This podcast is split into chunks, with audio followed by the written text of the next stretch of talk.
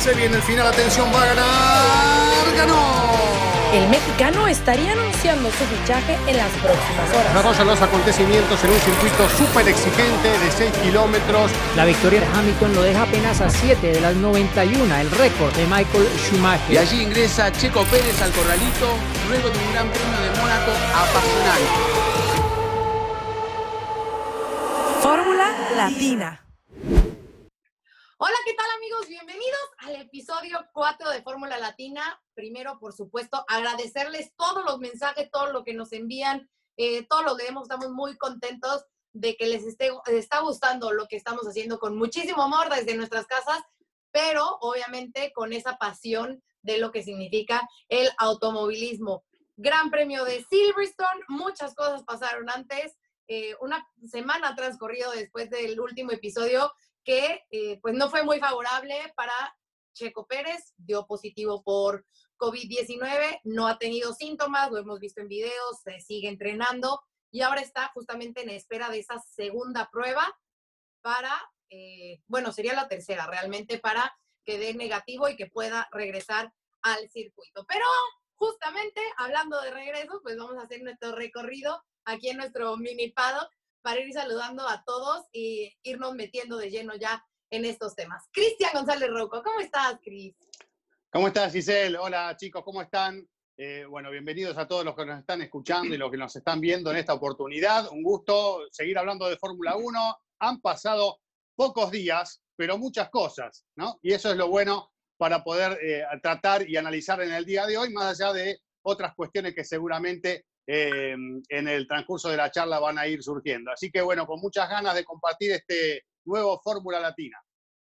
Déjenme ver si está todo bien con mi garganta, porque la de Juan creo que estamos un poquito dañados. ¿Cómo estás, Juan Fosa? Bueno, Estoy perfecto. Este, tengo el corazón en la garganta todavía luego de ese final de, en el Gran Premio de Gran Bretaña, porque la verdad que fue una de las pocas cosas que le faltaba, ¿no? Tal vez a Lewis Hamilton es terminar un gran premio en tres ruedas, pero bueno, la verdad que se disfrutó, vuelve a disputarse en el mismo circuito, neumáticos más blandos, así que va a ser interesante lo que vamos a tener este fin de semana, pero hay mucho para hablar seguramente de la Fórmula 1 y sobre todo, como bien dijiste, de Checo Pérez. Diego, ya lo decía Juan, qué final, ¿no? Qué locura, o sea, la verdad es que a mí se me hizo un tanto aburrido el Gran Premio, pero el final fue como, mantente despierto chicos, esto es Fórmula 1, no se acaba hasta que se acaba. Exacto, un saludo para ti Giselle, para Juan, eh, para Cristian. Realmente sorprendió la carrera cuando ya todos pensábamos que no había más que ver, ¿no? Eh, probablemente alguna gente se habrá eh, apartado del televisor, habrá perdido un poco el hilo de la carrera y habrá dicho, bueno, esto ya quedó como va, no va a pasar nada raro, Hamilton gana, segundo Bottas, tercero Verstappen, vamos a la siguiente. Y se habrán sorprendido viendo luego los posts de todo lo que ocurrió en esas últimas tres vueltas, que nos recordaron que esto no se acaba hasta que se acaba. Así es, y eh, obviamente pues todos levantando la mano para preguntarle a Pirelli, ¿no? O sea, oye, ¿qué pasó con tus neumáticos? Pero eh, la respuesta de Pirelli ha sido justamente pues la estrategia que se llevó a cabo por ese segundo safety car que obviamente cambió la estrategia que se tenía planeada a las primeras 18 vueltas cuando se podía hacer, abrir esa ventana, ¿no? De, entrar en los pits. Sí, yo, yo, estuve en una rueda de prensa con Mario Isola, eh, bueno, hace algunas horas y pues básicamente él, él eh, expandió un poco esa explicación. Eh, sí que es cierto que los sábados Pirelli suele publicar su pronóstico de estrategias y el pronóstico de ellos hablaba 18 a 22, 24 vueltas con el neumático eh, blando o medio y luego montar el duro, lo cual pues daba más o menos lo que al final fue, porque el comunicado habla de 40 vueltas en el set de duros, pero en realidad fueron muchas menos porque de esas 40 hay que contar por lo menos unas seis que fueron detrás del safety car, luego no fueron vueltas efectivas de desgaste, de estrés del neumático. Pero bueno, al final lo que queda como conclusión de esto es que, que por más previsiones que haga Pirelli, pues al final eh, los equipos acaban optando por cosas que a veces no están dentro del libreto y que por otro lado, ustedes se acordarán que se hicieron muchas pruebas con neumáticos específicos para 2020. Y los mismos equipos fueron los que dijeron no, son mejores los de 2019. Eh, si se hubieran usado probablemente los que Pirelli realmente diseñó para esa temporada, sabiendo que los autos iban a ir mucho más rápido, que iban a generar mucho más carga sobre los neumáticos, tal vez esto no habría ocurrido. Nunca se sabrá, pero es un poco lo que recordó también Mario Isola respecto a esa situación, no porque él quisiera, sino porque se lo preguntaron. Así que es un poco consecuencia de que al final los equipos son los que deciden qué se hace. Seguramente, ¿no? Habrán dicho, son mejores eh, los del año pasado o, preferimos los del año pasado por una cuestión también de que los autos y las suspensiones se, construyen en base a, lo que es el neumático, ¿no? Y tal vez eh, un cambio de neumático también genera otro tipo de cambios y de trabajos en los equipos y de incertidumbre también, ¿por qué no? Más allá de que tienen mucho conocimiento y pueden solucionar esto como lo hacen eh, año tras año. Pero me parece que fueron a lo seguro en una época en la que se está pensando ser un poco más conservador y no hacer locuras, más allá de lo que venga después de 2021, cuando eh, cambie completamente y de manera radical otra vez todo el reglamento. Pero eh, bueno, fue, como decían ustedes, una carrera algo chata, si bien siempre hay atractivos para mirar, cuando uno quiere, siempre tiene cosas para ver en un Gran Premio de Fórmula 1, eh, pero cuando tiene situaciones como la que vivimos sobre el final, evidentemente se, aumenta toda esa eh, alegría que causa una carrera de autos sobre la bandera cuadros. Y bueno, la suerte del campeón, se le puede decir así a Hamilton, más allá de que hay que manejar una última vuelta con un ritmo bastante lógico para el problema que tenía de ese neumático destruyéndose y, bueno, tener la suerte de que eh, Red Bull había hecho parar a Verstappen, cosa que no hay que discutirlo porque esas son las reglas, me parece a mí, e intentaron aprovechar sobre el tramo final eh, esa situación que les da el reglamento de ese punto extra, más allá de que yo no comparto esa idea de eh, tener un punto extra por el récord de vuelta, porque justamente nos priva de ver situaciones como la que pudimos ver sobre el final. No, y que ahí además, bueno, Red Bull se, la jugó, por supuesto, porque eh, era tomar o tomar ese riesgo, ¿no? De que le pudiera suceder a lo mejor lo mismo que, a uno de los otros autos, ¿no? Como lo vimos con Sainz o lo vimos con los, los Mercedes. Oye, Juan, y lo mencionabas, este fin de semana se vuelve a correr en este circuito, pero irán con un compuesto más blando. Entonces, tendrán que hacer eh, otra estrategia totalmente distinta, ¿no? Ya no hacerlo de una o dos paradas, sino ya tendría que, se tiene que extender. Sí, seguramente será dos paradas, pero bueno, los equipos seguramente con toda la información que tienen, sobre todo después del Gran Premio y la información de Pirelli, este, podrán este, ver qué estrategia se hace. Yo lo único que digo, sabemos todos que siempre Silverstone ha sido muy agresivo con los neumáticos, lo hemos dicho en el programa anterior, cuando digo estuvo en el 2013 allí, era el neumático trasero, izquierdo, en este caso fue el delantero, pero no sé si se acuerdan, en 2017, ambas Ferrari, primero la de Kimi y después la de Sebastián Vettel, prácticamente faltando una vuelta o dos, tienen el mismo este, pinchazo, una duela, era otro, otro compuesto, lo que ustedes quieran, sufren lo mismo uno tras del otro, que fue una sorpresa. También pensábamos que era el mismo y al final, como pasó aquí, uno pensaba que era Bottas, la repetición de Bottas y era Hamilton. Este, y Max Verstappen entró en la última vuelta también, una vuelta, dos vueltas antes a cambiar neumáticos por precaución, viendo lo que pasó con Ferrari. De hecho, creo que Christian Horner dijo que la, rueda tenía muchísimos cortes, pequeños cortes, y tampoco sabían si iban a llegar. Yo creo que es como decir, bueno, si no entraba ganaba la carrera, es como decir, bueno, si no pegaban el poste era gol, ¿no? Es más fácil analizarlo y más, no, pero en serio, más eh, faltando nada. Era dos vueltas la decisión, lo mismo lo dijo Toto Wolf. A veces, este, pero por Juan, supuesto, ¿vos, crees que hubiesen parado si no estaba ese punto del récord de vuelta? ¿Crees que lo hacían no sé, Max bueno, ahora no lo sabemos, ¿no? no, pero Max dijo que él empezó a sentir que se había perdido el neumático izquierdo cuando ves mm. que hay varios que empiezan a tener fallas, o uno o dos, en el caso si él estaba informado de lo de Carlos Sainz, también corres un riesgo grande. Él tenía una parada, mm. parada gratis porque Leclerc venía en otro, en otro mundo. Este, tal vez, tal vez, Leclerc también llegó y conservó los neumáticos. Yo creo que ya está, ya pasó la carrera. Esa lucha entre Walter y, y Luis también hizo que Mercedes, en vez de, de una diferencia cómoda con Max Verstappen, quisieran pelear entre ellos y también perjudicó, creo, el ritmo. Ahora sabrán qué hacer, ¿no? Tomarán las medidas, pero no deja de ser un circuito que va a ser agresivo siempre con los neumáticos. El caso, como bien destacó Diego, también de Motorsport con, con Daniel Kvyat, fue un pinchazo en la rueda trasera derecha, que también es raro, ¿no? Porque fue el único caso. Ahí tal vez fue un debris, hay que ver, pero bueno, los neumáticos eh, con un asfalto encima que fue, ¿cuándo fue? El año pasado, fue, este, era menos agresivo. Imagínense si no hubiera sido reasfaltado, directamente no terminan. Pero es como dice Diego, Pirelli da una recomendación, los autos van un segundo un poco más, más rápido que el año pasado, toda esa energía va cayendo sobre ese neumático y bueno, este, pilotos como Hamilton decían que lo venía manejando y llevando el auto y pensaba que tenía buen ritmo, con el neumático como estaba, ¡ping! De, repente se encontró con eso, que para mí, em, y para cerrar, ¿no? Para, ahora me voy a poner, para mí la palabra suerte es discutida, ¿no? Todo el mundo dice la suerte no existe, otros que sí, siempre la suerte va a tener incidencia, te guste o no, porque hay cosas que uno no puede prever. No, esa distancia que tenía, o sea, la ventaja que tenía, por supuesto que le ayuda, es parte de la suerte, suerte del campeón o suerte de estar en un equipo como Mercedes.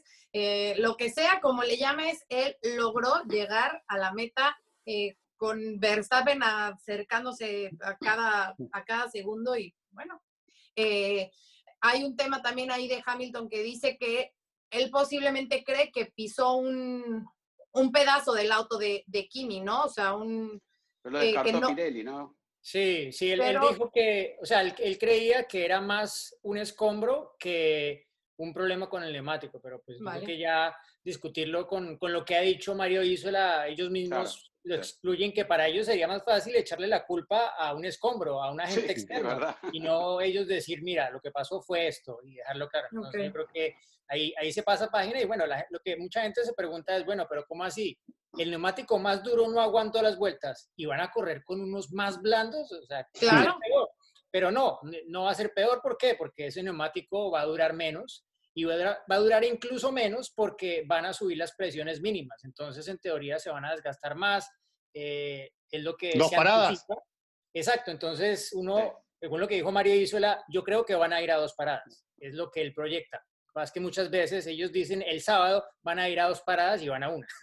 Pero en teoría es, es, lo que debería pasar, ¿no? Es lo que debería pasar y basados también en lo que vimos la semana pasada. Si ya vas a dos paradas, automáticamente te quitas de encima, en teoría, el problema, salvo que empieces a lo mismo, anticipar la parada porque te cayó con un safety car, que los safety car en Silverstone en los últimos años han sido una constante. Diego, Oigan, y había otro tema...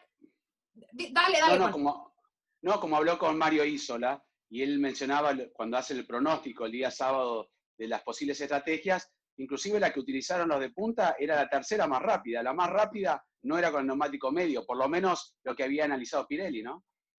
Sí, eh, muchas veces se presentan como las estrategias ideales, pero al final los equipos acaban resolviendo con otras, otras diferentes, ¿no? Pero eh, estaba claro que en teoría los, sí, los cuatro primeros más Stroll estaban en la estrategia, digámoslo, mejor. El problema es que esos safety car, el segundo sobre todo, fue el que alteró los planes, por más de que, como decía, de esas tantas vueltas que duraron esos neumáticos al final de la carrera, esos duros, hay que restarle seis que fueron detrás del safety car. Perfecto. Bueno, eh, otro tema que a mí me llamó mucho la atención, obviamente, es eh, Racing Point. Y en ese caso, bueno, pues solo el auto de Stroll, porque como saben, pues desgraciadamente el auto de Nico Hulkenberg no pudo ni siquiera salir a la pista. Que vaya tema el de Nico, o sea, vaya cómo puso ese post, lo que ha pasado en las últimas horas de estarse comiendo ese croissant o no sé qué, que por cierto se veía buenísimo, este, a de repente estar ya en Silverstone, ya eh, con, el, eh, con el mono puesto arriba del auto y de repente, pues nada, que no sale. Pero bueno, ese es, ese es otro tema. A mí lo que me interesa es, eh, tanto se ha hablado de Racing Point, de esa velocidad punta de lo que podía hacer este fin de semana y eh, pues en el papel y lo que vemos por lo pronto con ese auto, con el auto de, de Lance Stroll, no fue tan eh, potente como, eh, como lo esperábamos, ¿no, Chris?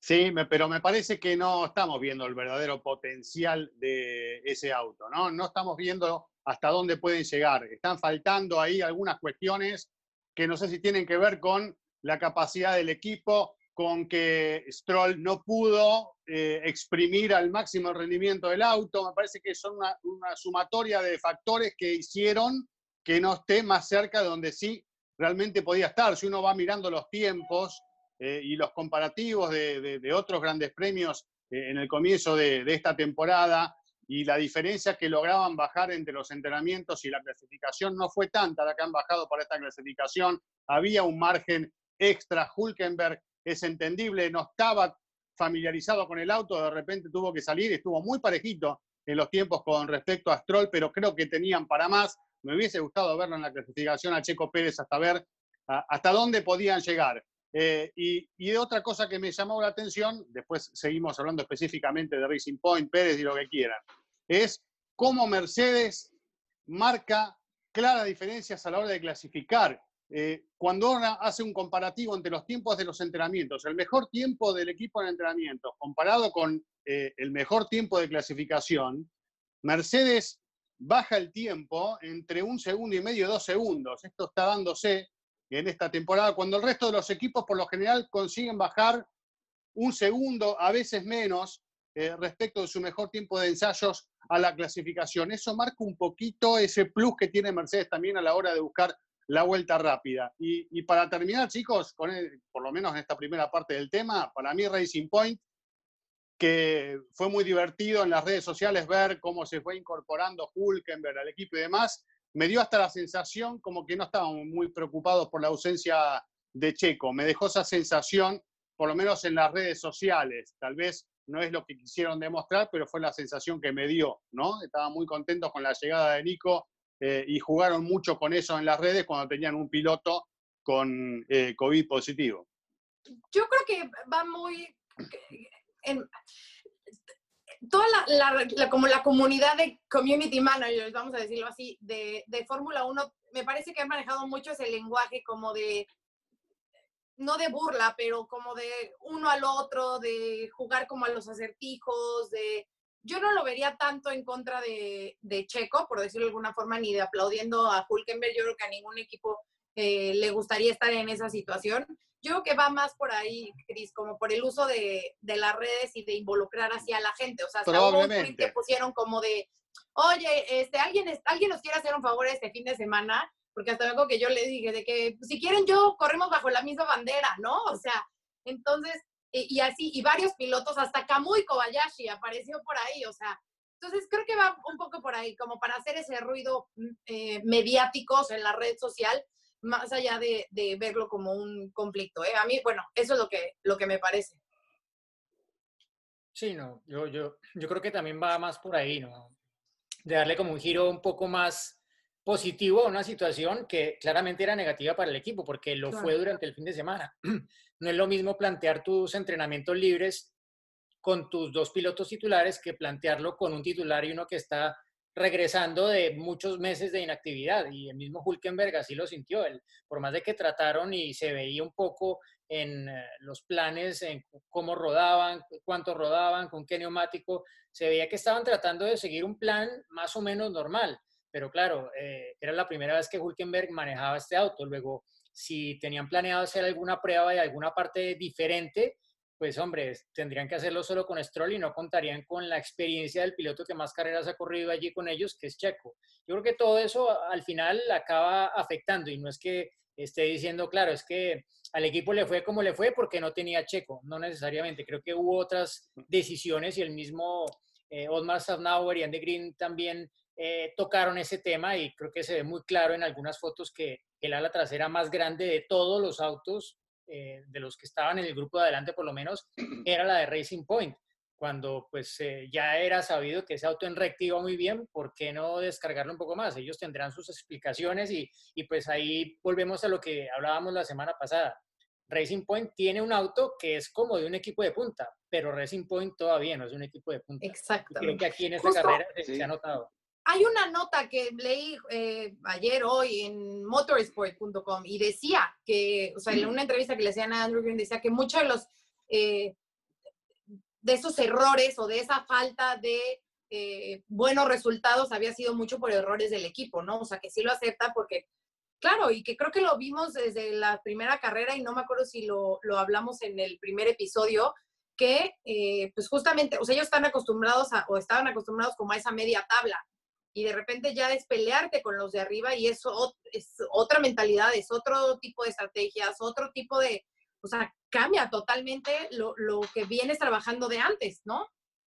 Además, ustedes saben que obviamente sea o no una copia, sea muy similar, como lo quieran llamar. Eh, a veces es, no es lindo decir copia, sino que eh, utilizar un concepto que ya estaba aprobado ganador con Mercedes y Mercedes ya viene con este concepto, no estoy hablando desde la primera carrera híbrida, estoy hablando del concepto de este W11, que es muy similar al del año pasado y tal vez algunas cosas del año anterior. Y ellos cambiaron totalmente el concepto y se encuentran con algo como algo nuevo para ellos. Es como la, eh, la Fórmula 2 todos tienen el mismo motor, todo el mismo chasis. Los equipos más experimentados siempre van un poco mejor de los que están un poco más atrás. Eh, no, no es restarle mérito al equipo Racing Point, que seguramente tiene todos los técnicos, ingenieros capaces. Eh, pero se encontraron con algo nuevo, que todavía les necesitan sacarle el jugo. No, no, no, no, no, no pueden exprimir. Mercedes lo exprime a gusto y a, y a placer. Sabe de qué se trata y ellos lo inventaron.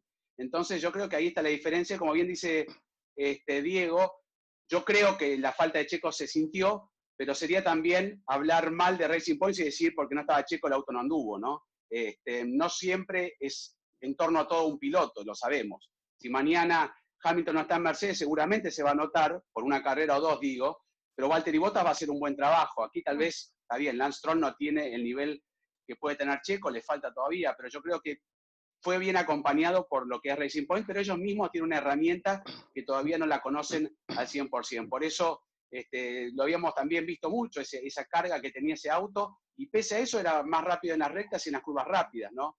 Tal vez fueron un poco más conservadores y podrían haber este, hecho lo que hizo Ferrari con, Leclerc, ¿no? Un auto más descargado y miren cómo anduvo Leclerc. Así que, no sé, le falta todavía el equipo para hacer, como bien dijeron ustedes, un equipo que ya tiene una herramienta para hacer de punta, pero todavía no la saben cómo este, descifrar 100%. Oye, obviamente continúan los rumores, ¿no? De que si Betel, que si ya firmó, muchos dicen que ya está, pero que no le han comunicado a Checo pues, por esta cuestión del COVID, muchos que los vieron eh, salir juntos a Betel y a eh, Otmar muchas cosas, ¿no? Que se hablan, pero bueno, hasta que no tengamos ahora sí que papelito, pues no podemos eh, comprobar nada. Pero si de algo ayuda este humilde comentario de esta periodista mexicana, que obviamente seguro ustedes también lo notaron, y no tengo nada contra Lance Troll, ¿eh? eso que quede claro. Pero fíjense, en una carrera que no está Checo, Checo sigue teniendo más puntos que Lance en, el, en los standings de los pilotos. ¿no? Que ahí obviamente, pues, digo, es algo que todos sabemos, ¿no? Que la calidad que tiene Checo y que pues sería una mejor dupla el Pérez Betel, que no nos vamos a meter ya en ese tema porque si no, este, no vamos a terminar eh, ese tema, pero eh, los números ahí están, ¿no? Y los números son los que Una cosa, mirá que Lawrence Stroll, yo le tengo miedo, ¿eh? yo se lo dije a Diego mil veces y lo hablamos entre nosotros viéndonos, a mí me produce miedo. Entonces, no hables mal porque mirá que hasta Los Ángeles llega. ¿eh? No, por eso dije, yo de Lance no digo nada, solamente por si Lawrence está escuchando esto, nos gustaría ver más a Pérez y a Betel por la, cuestión de espectáculo. Mira que va, compra, compra todo, ¿eh? compra tu casa, el canal donde trabajás, todo, va y compra él. ¿eh? Cuando no le gusta algo, va y lo compra. vale ese podcast? Lo compro. Claro. Venga, venga. Que por cierto, Lancito, Lancito, decile. Empezá a decirle Lancito. Lancito, hola Lancito. Lancito. No, bueno, quedó, pero... Quedó algo de, la carrera que no me quiero olvidar. Opiniones breves, para no irnos tan largos. Lo de Albon, eh, si mm. vieron que está, consideran que estuvo bien sancionado o no, siempre arriesgando un poquito de más, pero para mí estuvo mal sancionado. Y eh, los movimientos de Grosjean, otro de los temas que, también valen la pena analizar. Que se pueden relacionar. ¿Cómo? ¿Lo viste bailando o qué? No, no, no, no, del baile no me refiero. No sé qué hace fuera del circuito, tal vez le gusta bailar, pero ese movimiento en la frenada peligroso que eh, en algún momento, se, por lo menos particularmente, en alguna ocasión se lo he elogiado a Verstappen, ¿se acuerdan la, la polémica con Verstappen cuando hacía movimientos parecidos? Eh, me parece que va un paso más allá lo de Grosjean. Eh, primero por toda la experiencia que tiene, segundo por el historial que tiene, ¿no? Que es este, bastante amplio en este tipo de situaciones y porque, bueno, generó una situación de mucho riesgo con Sainz. Pero no sé qué opinan ustedes. Eh, le pusieron una tarjeta amarilla a Grosjean eh, y, ahí, y ahí quedó la cosa. Eh, hay, que ver qué pasa eh, en las próximas carreras. Yo, yo digo que no, se, no, no, hace sentido que le pongan cinco segundos a Albon por lo que pasó y que a Grosjean no le pongan nada. Yo creo que eso no, no, tiene ningún sentido. Eh, o penalizas de, a los dos o a ninguno. Bueno, es que igual son, son situaciones diferentes, pero dentro del contexto de lo que de lo peligrosas que fueron y de, de, lo que fue cada acción como tal, pues no, no, me parece que no, no es coherente, no es lógico eh, la sanción que hay para uno y para otro. Eh, tema álbum, pues sí, yo, yo no lo habría sancionado, pero sí fue más culpa de álbum que de Magnussen, o sea, eso está claro y eh, el mayor perjudicado allí, a mi modo de ver, aunque acabó su carrera Magnussen, fue álbum porque álbum estaba remontando y era la primera vuelta de la carrera, él tenía toda la carrera por delante, toda la vuelta siguiente por delante para poder adelantar y se metió en sí. un hueco que, que, que, se sabía que se iba a cerrar. Lógicamente, ¿cuántos sobre sobrepasos hay en esa curva por adentro? ¿no? ¿Cuántos sobrepasos hay? Nada. No puedes, dejar, no puedes no dejarte margen. Además, es como bien dice Diego, eh, y ya le ha sucedido a Alex Albon, ¿no? hablando de, hacia finales de carrera, porque uno tiene que aprovechar el pequeño hueco que haya porque sabe que le queda muy poco tiempo pero al inicio de carrera, con Magnussen, yo creo que se apura en las maniobras, ya lo he demostrado, culpa o no, porque eso podemos estar discutiendo ahora, ¿no? Los comisarios lo hacen culpable, pero para nosotros no es 100% ni siguiente de carrera, ya está. Por más que haya quedado el atenuante que quedó afuera Kevin Magnussen, ¿no? Pero yo creo que en ocasiones se apura, pero el chico tiene presión, hay que reconocerlo, ¿no? Un Gasly que está rindiendo en un circuito que le cae muy bien, Silverstone, por el año pasado hizo muy buena carrera ahí también, este, está rindiendo en, en, Alfa Tauri y un Alex Albon que lo empiezan a cuestionar, lo tiene que salir a defender Christian Horner. Esas presiones se sienten. Y si vos tenés que remontar y tenés el auto para tener el ritmo de tu compañero, o por lo menos estar cerca, tenés que aprovechar las situaciones. Pero yo con Kevin, como bien dijo Diego, yo lo veo a Kevin, trato de evitarlo, por lo menos. Distanciamiento, Susana, distancia. Sí, distanciamiento Susana social. Distancia. y para cerrar, lo de Grosjean, Grosjean ya ya no sé qué adjetivo darle, porque encima su respuesta como uno de los presidentes, si quieren, es un, comparte un triunvirato ahí en la GPDA, de decir, no, pero Max Verstappen puso el, precedente, entonces él fue el que... No, Max Verstappen, esa maniobra le hace una clase distinta a la de Grosjean, no lo comparemos, ¿no? Que encima tiene todavía un lindo recuerdo ahí en la salida del pit lane de, de Silverstone, ese lugar que se llama Román Grosjean. Y en Spa Francorchamps también y en varios lugares. Pero bueno, sí. este. Oigan, otro oh, tema nos, va, que... nos va a llamar Juan ahora. No, bueno. A ver. No nos va a oficiar el, el podcast.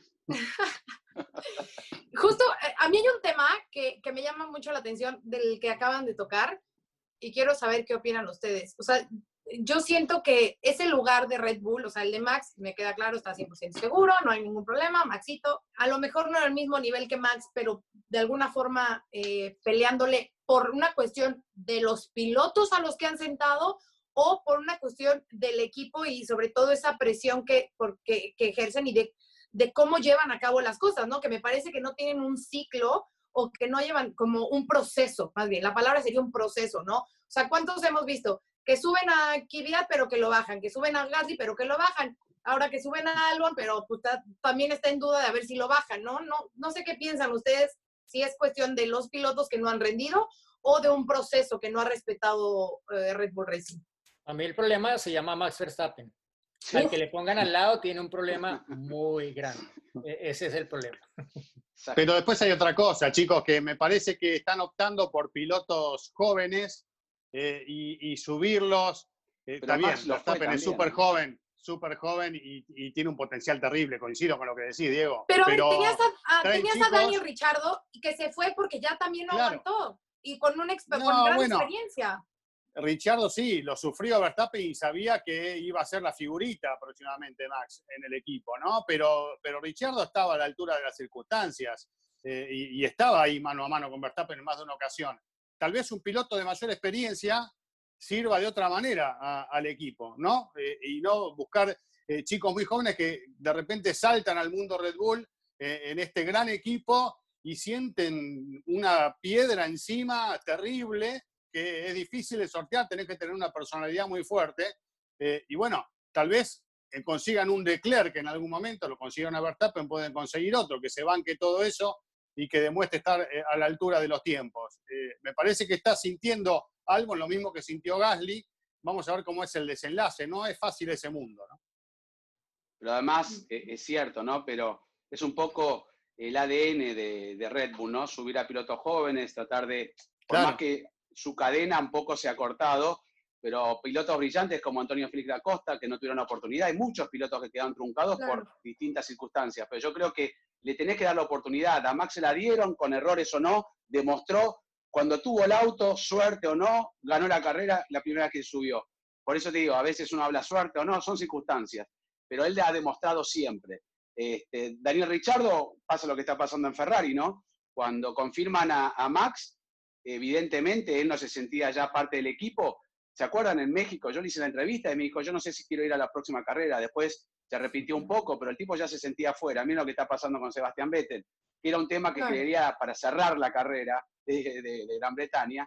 Lo que pasó con Vettel fue increíble, ¿no? Él un poco más y se ponía a arreglar los pedales. Yo no sé si es un poco de show de Vettel, pero él está sintiendo que algo está pasando. Nadie dice que no le van a dar los dos autos iguales, pero hemos visto situaciones en McLaren Alonso Hamilton, hemos visto muchas veces en Red Bull, Weber con, con Sebastian Vettel, situaciones que es el mismo auto, pero tal vez la atención o algunas cosas cambian un poco. O sea, si crees que esté pasando eso en Ferrari, que a lo mejor haya, vamos a decirlo así, haya truco.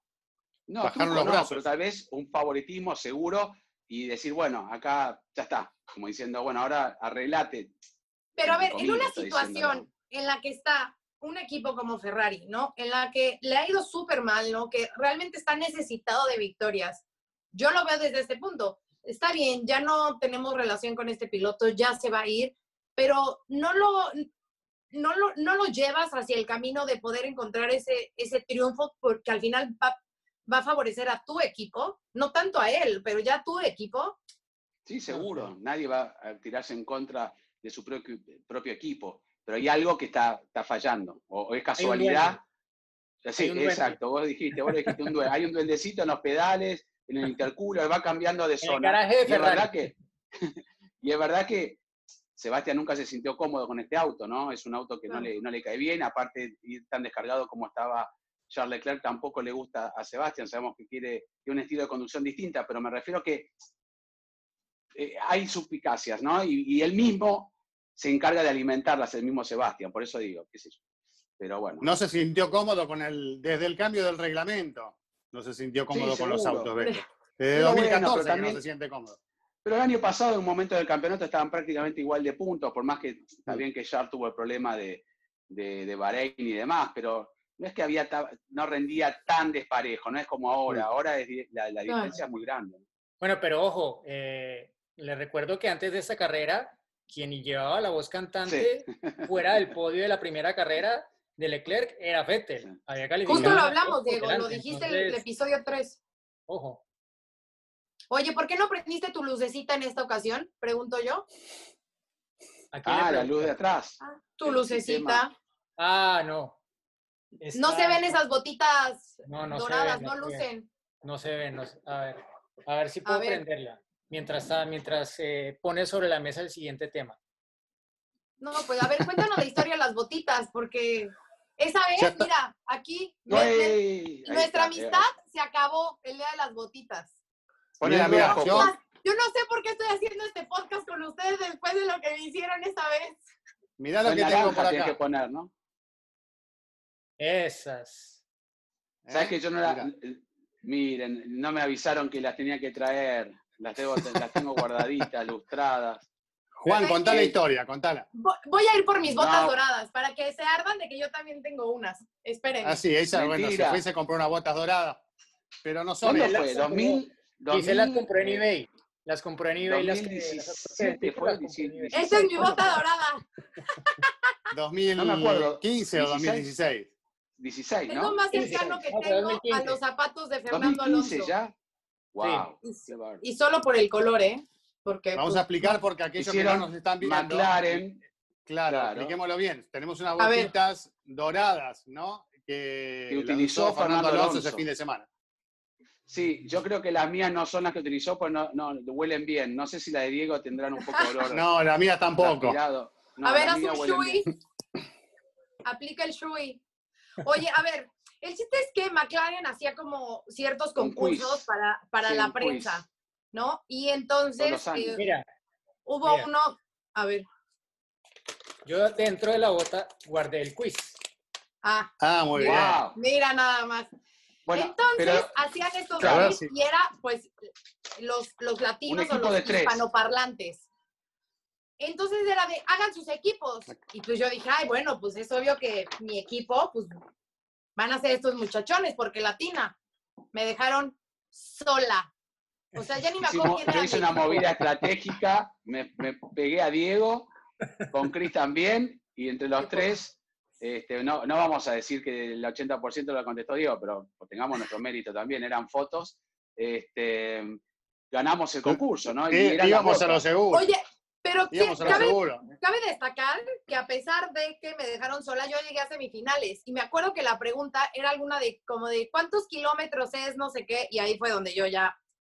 Porque Bueno, el kilómetro Ferrari- y la matemática y la distancia no, no. Diego, ¿te acordás que en Ferrari fue el año pasado o el anteaño? Hicieron uno y estábamos ya pasado. todos afila- a- afilados con, con todo lo de Fórmula 1 y empezaron. eh, ¿Cuál es la comida típica? En Hungría había sido. ¿Cuál es la el baile típico de Hungría? Claro, y nosotros estábamos esperando, bueno, qué carrera ganó fulano, ya Claro. sabíamos. Empezaron a tirar, ¿cuál es el, el cantante más famoso de Hungría? Y pusieron, era como con multiple choice, ¿no? Con tres, era lo mismo, Slav Loklov, Slav Klinkli, nada. Claro, imposible. Entonces ahí no tuvimos suerte. Ahí Las no, Fórmula no, no, 1 no las acertamos, las otras perdimos. No, pero era Eso les increíble pasa. y estaban mezcladas. Eso estaba bueno, ¿no? Venganza. Mira, Uy, y eso samurái. también. Sa- ¿Sabes qué tenía, Diego? Las galletitas. Lo guardamos juntos, Diego, tiré. guardamos todos juntos. La Wow, tiré ¿Por qué no tengo nada de eso? ¿Te acordás que había galletitas también con el samurái? Dos años tuve las galletitas esa, en esa una ya me tocó tirarlas. Sí, sí, a mí también. Eso bueno, estamos mostrando una vincha, ¿no? Ustedes se sacaron la foto, yo también. Hay una, eh, Diego subió una foto que estaban ustedes dos con las botitas, me cortó la, la parte mía, pero se ve en mi mano. Este, Yo me tomé una foto con, con sus botitas en ardor de que no eran para mí, pero bueno, pues tengo, me coge la, Nunca me las probé. la cara o no sé qué. No sé si me entran. ¿Vos te la probaste, Diego? ¿Te entran? Sí, me quedan, me quedan. Tú No, no a mí sabes, no ¿no? me quedan. Tú no te acuerdas, Juan, pero en Hungría, en Hungría también, en el 2006, em, Fox hizo un concurso con unas botas muy parecidas a Ah, estas, sí. Pero La de negras, Kimi. que eran firmadas por Kimi. Sí, bueno. Por Kimi, ¿te acuerdas? Sí, sí, sí. Tú no sí, estabas sí. en esa carrera. Sí, sí, Estábamos con el cámara, con eh, Javier con Zanahora. Javier. Y me acuerdo que me dieron las botas para que yo las llevara, no me acuerdo a dónde. Bueno, yo dormí con las botas y yo, yo quiero quedarme con estas botas. Me a esperar, ¿cuántos años? Nueve años para tener unas. Eran, eran los mismos auspiciantes. Sí, sí, exacto, eran unas botas de- del mismo patrocinador, exacto. No lo Oye, menciones así. Diego, En el próximo programa nos dicen, bueno, para mencionarnos, este, lo, lo vamos a auspiciar. sí, por favor, a ver si van trayendo regalías. Oye, ¿Se acuerdan? Diego, ahorita ¿se te acuerdan dijiste que... te los llevaste para dormir. ¿Te acuerdas una vez que nos encontramos a Brita, que es la asistente de personal de, de Sebastián Vettel, traía su maleta y no la dejaban subir al avión porque pesaba demasiado, traía sobre equipaje. Entonces Sí, estábamos que- ahí, Me Brita, estaban diciendo ¿qué? que pagara un montón de dinero por el sobreequipaje, que era muy poco, sí. y era puro merchandising de, de, de Vettel. Entonces creo que tú te lo llevaste, Diego. ¿Quién se lo llevó? Sí, yo, bueno, yo me llevé un montón en mi maleta, Se sí. llevó, entonces decíamos, Diego, a repartir. Y eso ¿Y me quedó, devolviste? me quedó una gorra que me regaló luego, sí. Sí, ya al final, Ah, bueno. por lo menos le agradeció con una gorra. Pero sí, qué risa. Y sacaba y sacaba. Imagínate en el aeropuerto así sacando de que la chamarra de Ferrari, ¡pum! el- la playera de Ferrari, ¡pum! de- esto, ¡ah! así todo el ¿En tiempo. dónde era eso? ¿En Viena? ¿En Viena? En no? Malasia, en Malasia. Ah, en Malasia. Sí, fue en un back-to-back, me acuerdo. porque- Hay aeropuertos que son increíbles, que te, te- te pesan la valijita y, tenés- y después ves pasar a tipos con elefantes y yo me pongo en la puerta y le digo, no, no, pero revisa a ese señor, revisa a este, ¿por qué a mí? Porque, o no, no, nos ha pasado mil veces, a Diego le pasa a veces porque él no quiere despachar, entonces lleva una valija Claro. bastante pesada y, son todos los, los, trucos para esconderla un poco atrás. No, además, andar sacando cosas de la valija para que dé el peso y te las cargas en la mochila, entonces te queda la mochila que te, te tuerce la, la, espalda. La espalda. o te metes en los bolsillos. No, te pueden prohibir que te pongas cinco eh, eh, chamarras, chaquetas, digo. Si te quieres poner 20, te las pones, porque no te pesan a vos. Pero, Me imagino rabia. A, Juan así, ya llegué, voy a subirme al avión con 45 Aparte, furioso, furioso, porque algunos es hasta el, el peso exacto. No, no, nos ha pasado eso para hacer un día un especial de problemas en, en, los viajes que también es parte Especial viaje, tengo alguna anécdota para contar. Los trucos para pasar eh, el control de la maleta en el, en el gate. Eh, ¿Cómo volar así la la cara de Diego. siete días? La cara de yo no fui, así, todo haciéndose bonito con la, la, maleta de un costado, y pasa un morral que pesa 100 kilos y la valija 200. Sí, me ¿Cómo viajar a Singapur no, va a cerrar, por el, no va a cerrar. ¿Cómo viajar a Singapur por el Polo Norte? ¿no? sí, sí, sí. Nunca ¿Cómo viajar a Singapur recorriendo el mundo completo? Con la maleta de Diego porque necesitan 15 azafatas más o menos para Bueno, sí, yo hice, yo hice tres carreras seguidas con una maleta de mano y mi backpack. Imposible. mucha gente. No, no, la, la, la señorita, bueno, ya señora no repetí, no repetí, no repetí, debo aclarar, no repetí. Oye, del otro. La vez que me perdieron mi maleta en Abu Dhabi, en 2016, creo, sí, si no me equivoco, o sea, yo sufría. Para una mujer es imposible. ¿Eh? Para una mujer es imposible hacerlo. Imposible. Además era de que, pues claro, traíamos el uniforme, o sea, por más que fui a comprar ropa, pues teníamos que usar el uniforme. Entonces, eh, una de las compañeras, o sea, creo que era Alba, iba en esa ocasión, ya Alba y Jessica me prestaban la blusa, pero pues obviamente, o sea, era de que pues, más días tenía que lavar, ay no, un, un, un caos, y me acuerdo perfecto, porque en alguna ocasión cuando empecé a viajar, un compañero de Televisa me dijo, siempre que viajes, llévate en tu maleta de mano una, una playera de, del canal, porque nunca sabes qué pueda pasar con tu maleta. Y de verdad, ley de Murphy, obvio, siempre lo hice. Y como nunca me habían perdido la maleta, este, bueno, me había perdido uno antes, pero de vuelta, pero pues habían pasado tantos años que no había pasado, que dije, bueno, pues mira, es México, Los Ángeles, Los Ángeles, eh, Dubai, está sencillo, hombre. Y claro, no la hice en esa ocasión, no la cargué extra, entonces todo mal. Pidiendo prestado, comprando. Este, me acuerdo que iba, ya sabes, a Abu Dhabi, que hace un calor del diablo. Yo en jeans en el circuito con tenis de, con los que había volado, creo que eran de correr. Ay, no, no, no, no. Me pasó en Australia, en la primera 2015 a mí eso también. Me pasó, estuve tres días yendo al aeropuerto, ¿te acordás, Diego?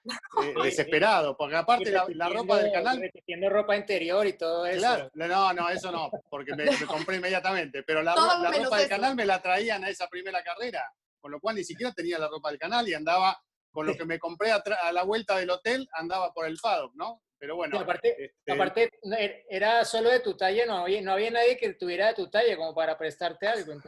No, pues no. Es así, pero bueno, son cosas que pasan en los viajes. Ese, ese, viaje fue desesperante, pero bueno, a vos te habrá pasado mil veces, Juan. No, sí, sí. Por eso ese amor-odio que tengo con Sochi, porque el primer Gran Premio de Sochi eh, me perdieron la maleta pero todo el fin de semana, nunca apareció. La encontré de casualidad en Turquía. Me dijeron, ese es el Lost and porque había una escala ahí. Entré y tuve que buscar entre mil maletas y la encontré. Pero eso, bueno, no es la historia, sino que iba todos los días, terminada la actividad, a hablar con un señor que no hablaba inglés y me decía lo mismo todos los días y no buscaron nunca. Pero era, saben que el aeropuerto no está muy lejos de Sochi, de donde nos quedábamos. Claro.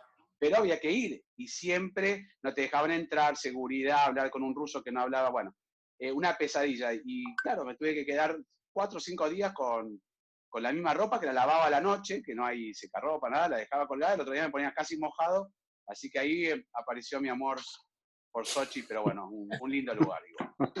Ay, no, por suerte la mía sí llegó como al tercer día. Me acuerdo que llegó, estaba en el lobby del hotel la maleta, la abracé, de verdad la abracé. Yo, ay, mi bebita. Ponerte mis, así de que poder usar mis cremas, mi todo, vestirme. Ay, sí, no, porque para uno es verdad, y, nosotros que hemos viajado tantos años, este, uno es su casa la valija, hay que ser sincero. en mi caso, poner, yo llegaba unos días y me volvía a ir, la tenía perfectamente, sacaba la ropa sucia, pero todo queda como en compartimentos. entonces ya te encariñás. Y cuando no la tenés, te la extrañás. Yo decía, bueno, tal vez, y, y cuando la encontré entre medio de mil millones de valijas, este, dije, tenemos una conexión, porque mirá que busqué a un rato y dije, ahí está. Nos extrañábamos Ah. tanto y después fuimos felices. Casi tuvimos un hijo. Bueno, por todo eso es que yo, yo intento nunca facturar para que no me pase. Claro. Voy a, voy a intentarlo. Bueno, y ahora entonces, ¿qué nos queda? No lo veo. Nada, ya, 70 años. despedirnos porque, 70 años de Fórmula 1. bueno, recordar un poco obviamente la historia, el lugar en donde empezó eh, la Fórmula 1, ¿no? En Gran Bretaña, un poco de historia. eh, pero me parece que ni siquiera van a hacer ninguna festividad, ningún nada, ¿verdad? No, creo que hay un trofeo especial, eso sí. Sí. Más allá de que en Silverstone siempre hay dos trofeos, eh, cuando es el Gran Premio de Gran Bretaña, este no va a ser, este va a ser eh, el Gran Premio 70 aniversario, pero sí, entiendo que hay un trofeo especial y bueno, algo más seguro que, que habrá para conmemorar ya pues eh, eh, esos eh, 70 años y más de lo que fue el inicio del Mundial, ese 13 de mayo del 50. Te Nos estamos perdiendo un montón la de Fórmula festejos, 1. ¿eh? Nos estamos perdiendo un montón de festejos. Que pase cuanto antes de este año, que se termine y Ahora- arranquemos ya con otra historia. ¿no? Una duda, ¿no? En el Gran Premio de Estiria pusieron el, el himno de, de Estiria, obviamente, porque es una provincia, cada uno. En este Gran Premio tendrán que poner la música de la Fórmula 1, ¿no? El himno de la Fórmula 1, calculo. Estaría bueno. ¿No? Estaría bueno. Sí, porque- es más, que vaya toda la por- orquesta ahí. Ah, no. Porque si con- no, ¿qué van a poner? Porque no es de Gran Bretaña, no, no, si ponen algo en inglés, la Fórmula 1, por más que, que comenzó ahí, es internacional, entonces es mundial, digamos. Tendrían que poner, para mí, en vez de, de un himno, tienen que poner chan, chan, chan, Ok. chan, chan, chan, Oye, al principio ¿no? no me gustaba, pero creo que ya me gusta. Nah, sí. Es Ya como me el logo, emociona. ¿no? Más o menos. Al principio todo el mundo. ¿A vos no te gusta? A mí me. Más o menos. me- Es como que me, me falta algo. Es como que le falta algo. Pero bueno, me acostumbré. Pero haces. Cantás dos segundos y, y te ubicás en la Fórmula 1. Es como el logo. Ah, sí. Todo el mundo criticó el logo nuevo y me parece re- lindísimo el logo nuevo comparado con el viejo. El viejo El logo es parecía lindo, sí. inclusive. ¿Eh? El logo es lindo, me gusta, uno- sí. Yo creo que el trofeo debería ser una miniatura de Bernie Eccleston eh, este fin de semana. Y bueno, no estaría lejos. O, o algo con, con los grandes campeones. No sé, nosotros estuvimos Mm. con Diego en el Gran Premio 1000 y que ya lo mencionamos ¿no? en, el, en el programa.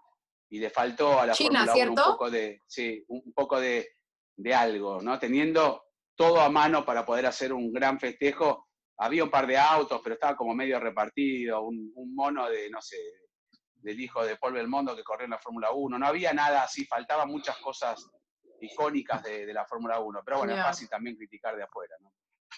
Bueno, y ahora con COVID-19, creo que va a ser un poquito más complicado, ¿no? Sí, Pero se, bueno. se extraña el público en Silverstone, ¿eh? es, un, es un condimento especial. Uf. Yo creo que, Sí.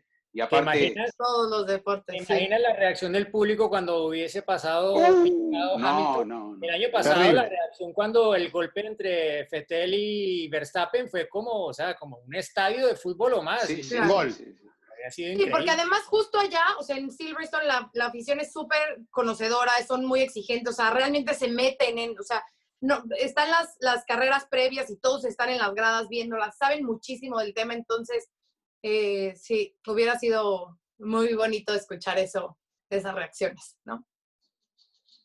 Bueno, ¿algo más? ¿O ya podemos cerrar este episodio 4? Vamos cerrando, nos preparamos para el quinto, ¿eh? que se Bueno, esperemos. más. Mandémosle un mensaje que seguro lo va a ver a Checo al, al episodio 4. Checo, a, a estar bien para subirse al auto, ojalá que le dé negativo y con ese tiempo que, que estaba, ¿no? Entre 10 y 7, depende, yo no, no- no sé muy bien el tema de, de cómo es el protocolo de las leyes eh, ahí en Gran Bretaña, pero que pueda estar arriba del auto. Y si no, que Hulkenberg pueda largar, ¿no? Por lo menos Sí. Hablábamos hasta del podio de Hulkenberg y no puede ni largar, pobre Hulkenberg. Va a lograr el podio por primera vez, ni, ni pudo largar, pobrecito. Está invitado Checo cuando quiera, ¿eh? ¿o no? Sí, por supuesto. Checo, Checo, ya, a ver, saca tu cita. Bueno, Diego, ¿algo más? No, no, pues eh, sí, desear sobre todo que Checo dé muy pronto el negativo y que pueda regresar lo antes posible, sobre todo que esté bien. Eh, sabemos pues por lo que han publicado en sus redes sociales, su familia sobre todo y todos los que han estado a su alrededor que en teoría pues están bien, lo cual hace un poco más sorprendente que, que le haya dado negativo y desafortunado, pero bueno, es lo que, lo que le tocó, es más que de su carrera, un tema que, que, le tocó en la vida en este lapso que estamos viviendo y que como siempre que le han pasado ese tipo de cosas, eh, seguro que volverá más fuerte. Así es, todo lo mejor para Checo, que se recupere pronto. Eh, como lo mencionamos, al parecer no tiene síntomas, pero que dé negativo, por favor, para volverlo a ver. Así que ánimo, Checo. Y, bueno, ¿eh? Chicos, cuídense, todos, por favor, ¿eh? cuídense sí. todos. Miren, miren lo que pasó, el mismo Checo, no lo dijo en el video. He tomado sí. todas las precauciones y esto aparece el enemigo invisible, así que a cuidarse. Así es. Bueno, chicos, bonita semana. Adiós. Me voy a poner esto y me voy a caminar. Ay, qué envidia. Ay, la tengo que buscar. adiós, No, me, me adiós. dejaron. Se viene el final, atención, va a ganar. ¡Ganó! El mexicano estaría anunciando su fichaje en las próximas horas. Desarrolla los acontecimientos en un circuito súper exigente de 6 kilómetros. La victoria de Hamilton lo deja apenas a 7 de las 91, el récord de Michael Schumacher. Y allí ingresa Checo Pérez al corralito luego de un gran premio de Mónaco apasionante. Fórmula Latina.